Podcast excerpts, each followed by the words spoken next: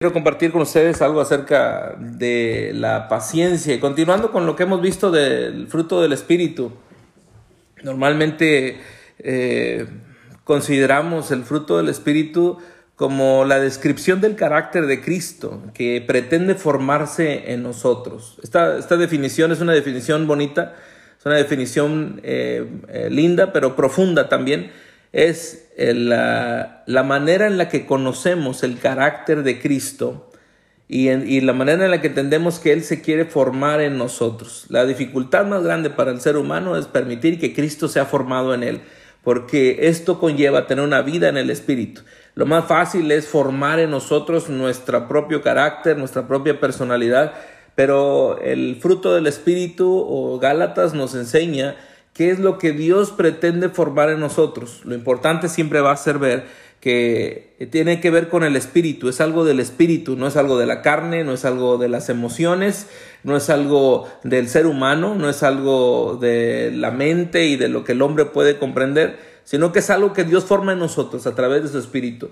Y, lo importante o lo, hermoso de estas áreas que hemos visto hasta ahorita, ya esta es la cuarta área que vemos, lo más hermoso es que eh, esto nos ayuda en todas las áreas de nuestra vida. Descubrimos que necesitamos amor, gozo, paz, paciencia en cada una de las, de las actividades que realizamos en nuestra vida. Entonces, ¿qué es lo que nos ayuda o qué es lo que lo hace diferente? ¿Por qué lo hacemos un estudio en una iglesia? Bueno, porque no solo se trata de paciencia como el mundo lo entiende, sino una paciencia producto de la obra del Espíritu dentro de nosotros, en nosotros. Eh, a través de nosotros. Bueno, eso lo quiero decir al final, pero es parte de lo que Dios está haciendo en nuestra vida. Decía una, una, hermana mientras oraba, decía, Señor, dame paciencia, pero dámela ya, pronto, porque no tenía paciencia y estaba deseosa de que Dios le diera paciencia, pero no entendía que la paciencia que Dios nos da o la manera en la que Dios habla a través de la paciencia es de una manera más profunda. Una paciencia, producto del Espíritu, debe ser algo que fortalezca nuestro corazón. Quiero compartir una, una cita bíblica con ustedes, Juan 14, versículo 1. Es una cita eh, eh, importante para, para, esta, para esta clase y quiero usarlo a manera de introducción. Y quiero que busque en su, ah, ¿cómo se llama la, la, versión? En YouVersion o la, o la app que tenga de su Biblia o en las versiones que pueda usted tener. Juan 14, 1 en, en español, en la Reina Valera, dice, no se turbe vuestro corazón, creéis en Dios, creed también en mí, ¿verdad? Eh, después habla de, en la casa de mi padre muchas moradas hay. Esta cita bíblica, en la casa de mi padre muchas moradas hay, es una cita que yo quiero usar eh, cuando hablemos de la visión de la iglesia, porque esa cita en otras versiones dice, en la casa de mi padre siempre hay espacio, es decir, siempre son bien recibidos. Pero 14.1 dice, no se turbe vuestro corazón, creéis en Dios, creed también en mí. Está diciendo que no haya duda en el corazón, que no permitan que el corazón se, se turbe, que, que, no permitan que el corazón se maltrate, que no permita, no sé qué otro adjetivo darle, pero me gusta mucho porque en la versión de inglés, como me dijiste que era, Janet, de The Passion, The Passion Translation es una versión, búsquela, es una versión bastante diferente y ella, esta versión menciona dos cosas. La, primera que menciona es eh, la, como la preocupación y después habla del temor. Eh, ¿Puedes leerla, Jane, por favor? ¿En dónde? ¿En qué verso? Juan 14.1. says, Don't worry or surrender to your fear, for you believed in God, now trust and believe in me also. Mira cómo menciona dos cosas, worry or surrender to your fear. Menciona el worry y el fear. Está diciendo dos cosas en, en, esta, en esta versión. Lo amplía y lo trata de explicar más. Todo esto quiere decir una cosa, tranquilo, confianza. La palabra confianza no está dentro del fruto del Espíritu porque está paciencia. Y, y si entendemos esta, esta, esto que estoy diciendo, es básico para lo que estamos eh, pasando en nuestra vida todos los días. La confianza es producto de la paciencia. Solamente la paciencia crea confianza. Y la paciencia que produce el fruto del Espíritu, pues es algo muy especial, ¿verdad? De verdad es necesario. Necesitamos, nos surge comprender la paciencia. Isaías 40, eh, versículo 31. Fíjate lo que dice este, este, esta cita. Es muy famosa Muchos lo hemos escuchado. Isaías 40, 31. Pero los que esperan a Jehová tendrán nuevas fuerzas. Levantarán alas como águilas, correrán y no se cansarán, caminarán y no se fatigarán. Otra vez, ¿quiénes? Los que esperan a Jehová. Fíjate, hay alguien que tiene paciencia, hay alguien que pacientemente está esperando a Jehová. Y ese es el que recibe fuerzas, ese es el que levanta eh, eh, las alas como las águilas. Y cuando menciona las águilas, pues podemos hacer muchas alegorías, pero tiene que ver con la manera majestuosa en que una águila abre sus alas en la parte más alta y simplemente las abre, ni siquiera menciona aletear, porque es una manera esplendorosa de manifestar la seguridad, la confianza del águila al surcar los aires. Correrán y no se cansarán, caminarán y no se fatigarán. Todo esto viene en resultado de aquellos que saben esperar. Creo que una de las cosas que debemos de aprender definitivamente es saber esperar, saber tener confianza, saber eh, entender que las cosas Dios las permite por una razón. Esto es una ley de vida, no es una ley solamente bíblica o no es una ley solamente para los cristianos. Esto es una ley de vida, como un granjero tiene que esperar a que lo que ha sembrado eh, se, produzca y pueda llegar a dar fruto. Eh, es una ley de vida aún en nosotros. el, bebé que se convierta en un niño, un adolescente, un joven, una persona mayor. La madurez en las personas es, eh, tiene que ver con la paciencia. No puede ser de un día para otro. Vamos evolucionando, vamos avanzando y para todo eso el Señor ha provisto de algo que se llama paciencia. Hay cosas que solo llegan después de esperar. ¿Qué quiero decir con esto? Que hay cosas que no son tan rápidas como quisiéramos. Hay cosas que solamente llegan si sabes esperar. En los buenos tiempos, en los malos tiempos, eh, en los tiempos de desesperación, en los tiempos de desánimo. Hay cosas, hay victorias que Dios le da solamente a aquellos que saben esperar y ser pacientes, que saben ver las cosas como van avanzando. Hay, ocasiones como esta que menciono en las que parece que Dios no está para nada desesperado, aunque yo sí. Hay momentos en que parece que a Dios no le urge lo que a mí me urge. Hay veces que vemos cómo Dios en nuestra mente decimos esto, como Dios no hace nada, porque para mí se está acabando el tiempo, pero Dios dice, yo tengo el tiempo perfecto. Cuando yo aprendo a confiar en Dios y yo sé que Él es perfecto, yo tengo que saber esperar. Yo puedo preguntar hoy, hermanos, ¿ustedes saben, ustedes consideran que Dios es perfecto? Y yo sé que todos van a decir que sí. Bueno, si Dios es perfecto, entonces yo puedo esperar.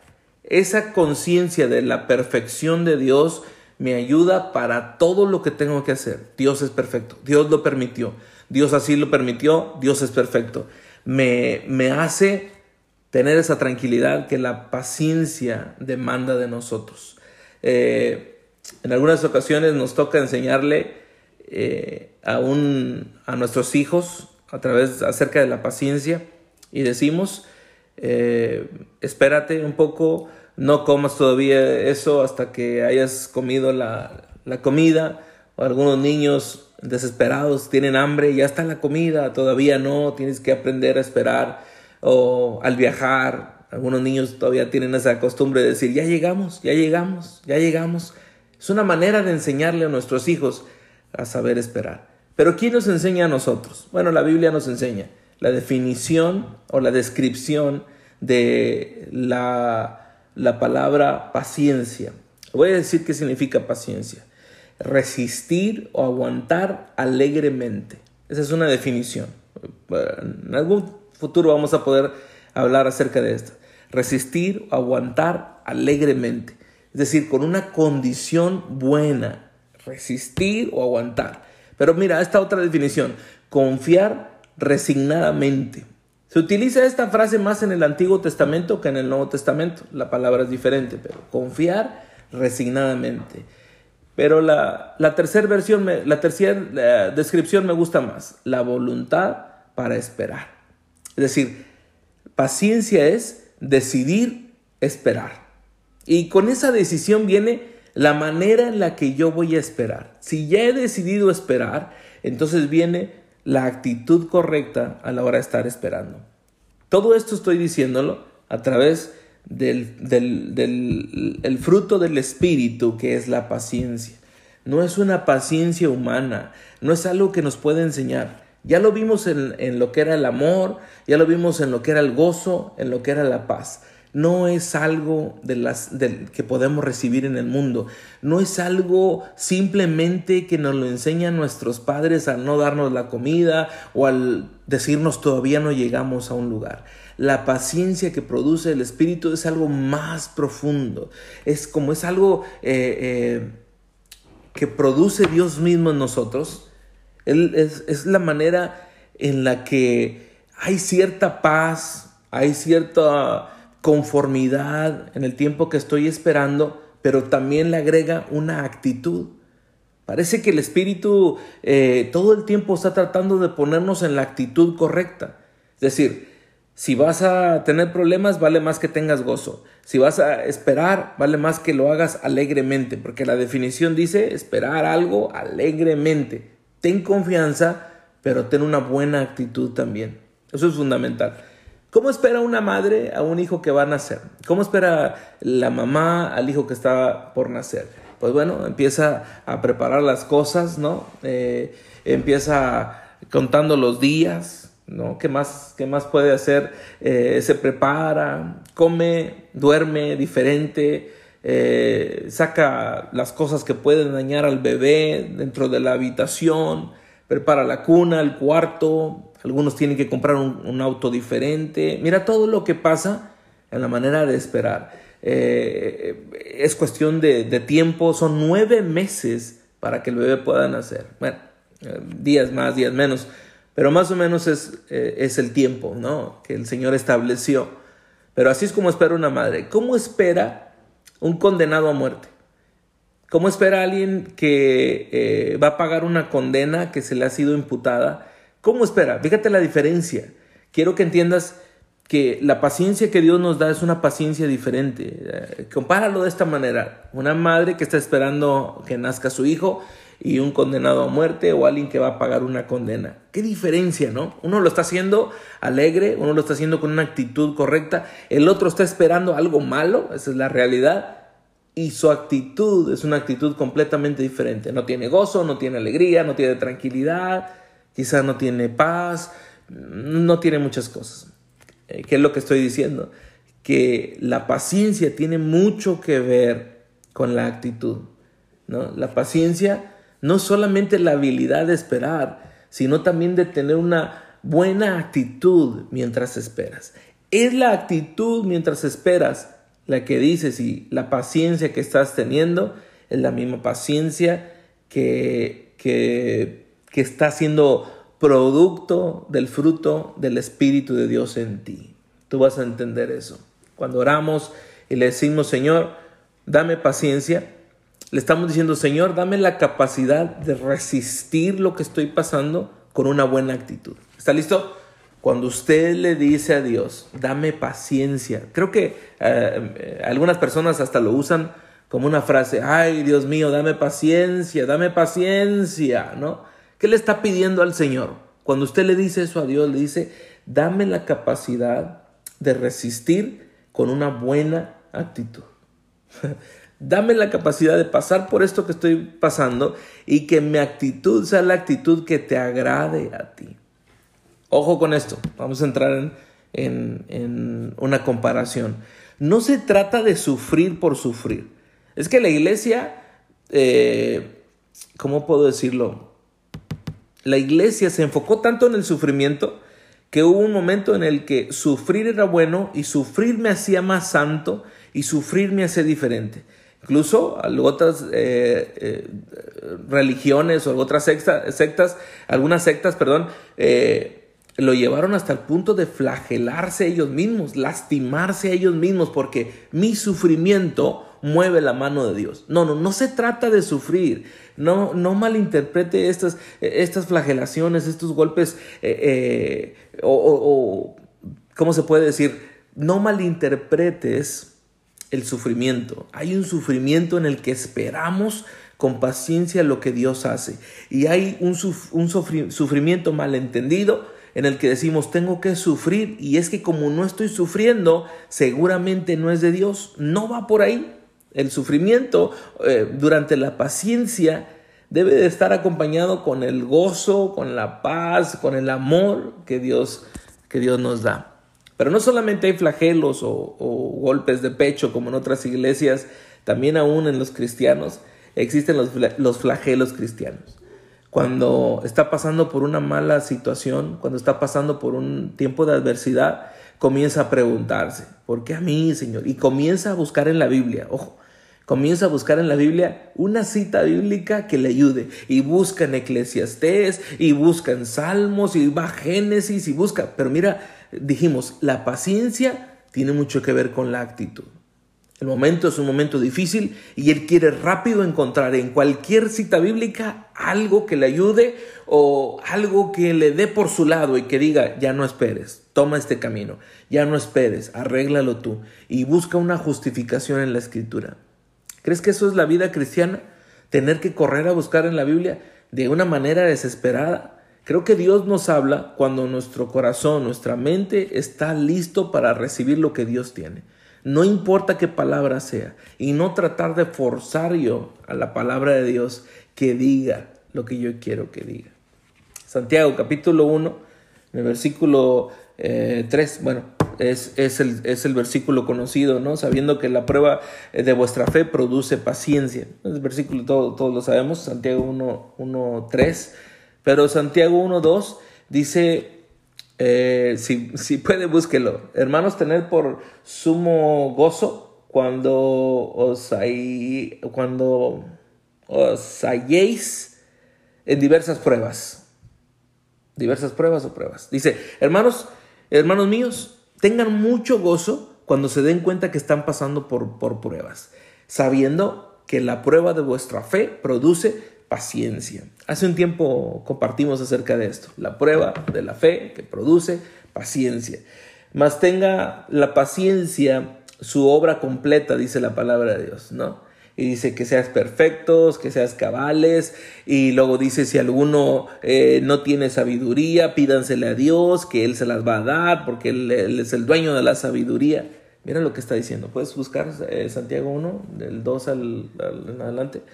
Santiago del 1 al, al, al 5, 1, 2, 3, 4 y 5, ¿qué dice?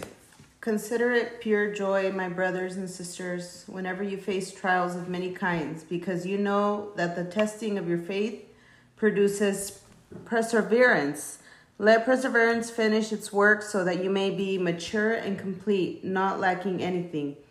If any of you lacks wisdom, you should ask God, who gives it generously to all without finding fault, and it will be given to you. Que dice en español dice que abundantemente se las va a dar sin ponerles ningún reproche. Quien se las va a dar, si, si ustedes piden sabiduría, Dios se las va a dar, porque Él les da a todos. Él quiere que las personas sean sabias, quiere que tengan sabiduría.